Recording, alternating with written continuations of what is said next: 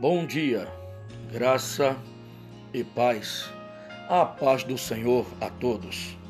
O tema da reflexão desta manhã é preparando-se para o arrebatamento. Nós nos preparamos para tantas coisas, mas nesta manhã eu quero trazer uma reflexão de Deus para o teu coração, para a tua vida. Nós devemos nos preparar para o, para o arrebatamento. Na carta de Paulo, na primeira carta de Paulo aos Tessalonicenses, capítulo 4, versículo 17, está escrito assim: Assim diz a boa palavra do Senhor. Depois nós, os que ficarmos vivos, seremos arrebatados juntamente com eles. Nas nuvens ao encontro do Senhor nos ares, e assim estaremos para sempre com o Senhor. Amados irmãos e queridos ouvintes, os que morreram em Cristo ressuscitarão, e os que estiverem vivos serão arrebatados para nos encontrarmos com nosso Senhor e Salvador Jesus Cristo nos ares. Posteriormente, conforme a própria palavra do Senhor. Estaremos indo para o céu para passarmos pelo tribunal de Cristo e celebrarmos a ceia das bodas do Cordeiro. Jesus, em muitas passagens nos evangelhos, ele nos advertiu que temos que estar preparados para este grande dia. Quero colocar algumas atitudes que contribuirão para a nossa preparação para o arrebatamento. Primeiro, santificação.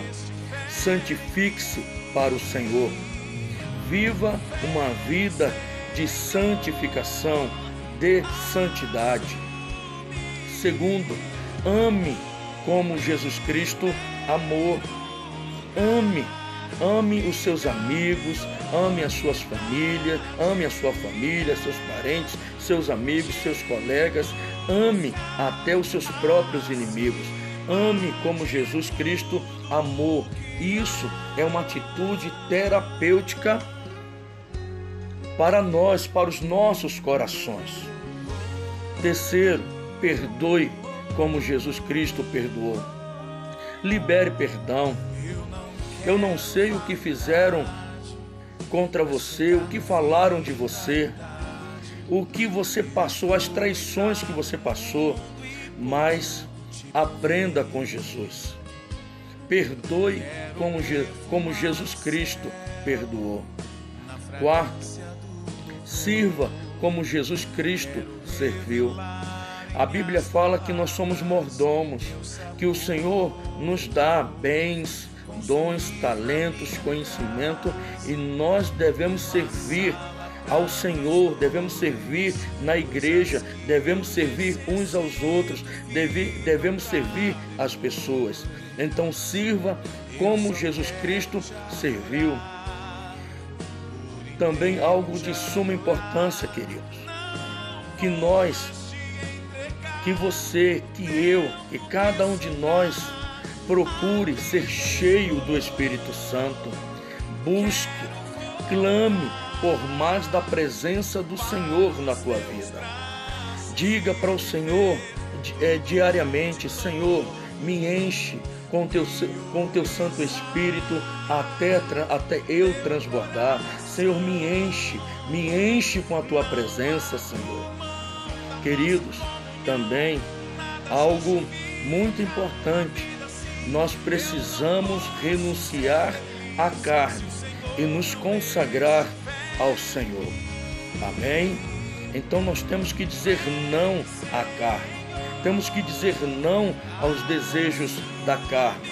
E com isso nós estaremos nos consagrando ao Senhor. Não se esqueça, você é a noiva do Cordeiro.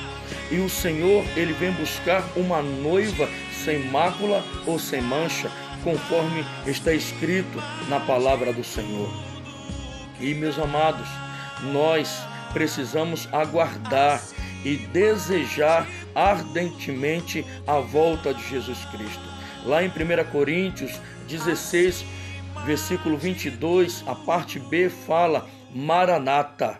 Maranata quer dizer ora venha, Senhor Jesus. Então ame, aguarde e deseje ardentemente a volta do teu Senhor, do noivo. Amém?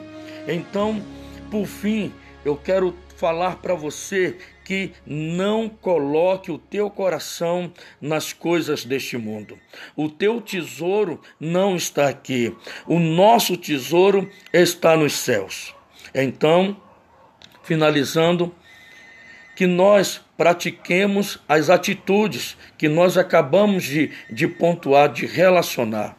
Elas nos aproximarão do nosso Deus e nos preparar e nos prepararão para o momento lindo e maravilhoso do arrebatamento. O noivo está vindo, o noivo quer te arrebatar. Você foi liberto, você foi salvo, redimido, justificado para ser arrebatado no dia do Senhor. Então, eu quero finalizar esta reflexão e dizer para você: prepare-se para o dia do arrebatamento. Com amor e carinho, José Cícero Moreira, pastor, que Deus te abençoe, que o Senhor seja contigo e com a tua família, em o um nome de Jesus. Amém.